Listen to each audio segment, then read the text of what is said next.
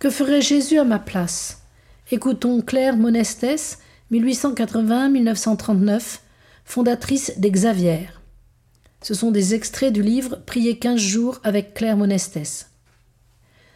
Chez Claire, la mission est passive, au sens mystique du terme. Elle écrit Je suis l'enveloppe de quelqu'un qui agit, passivement agissante. C'est le Christ qui opère l'œuvre et la rend contagieuse. La pauvreté de ce roi étrange lui permet d'assumer son épreuve.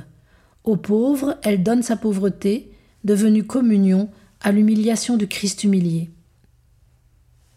Si je ne suis pas l'instrument que j'aurais choisi pour ce travail, peu importe si Dieu m'a choisi et se charge de tirer parti de mon incapacité, de ma faiblesse. Après tout, c'est le métier et l'honneur d'un Dieu de faire quelque chose de rien. Me laisser manœuvrer par la volonté divine, laisser les commandes au Christ.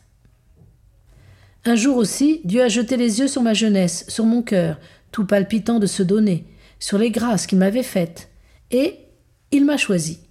Toute vocation est une incarnation. Ô Verbe, je t'adore dans le sein de la Vierge, je t'adore en mon âme où, Vierge, je t'ai appelé, désiré, j'ai voulu être ton humanité de surcroît. Toute ma piété eucharistique s'exprimant dans une communion spirituelle, une communion permanente de désir, alors ce désir sera comme le ferment qui pénètre la masse et la fait monter. Je serai au-dedans de moi, travaillé par le Seigneur. Communion inlassablement, que toutes mes puissances de vouloir s'y concentrent pour m'incorporer à lui, à sa vie, par sa vie elle-même. Seigneur, donnez-moi toujours faim, faim du sacrement de vie.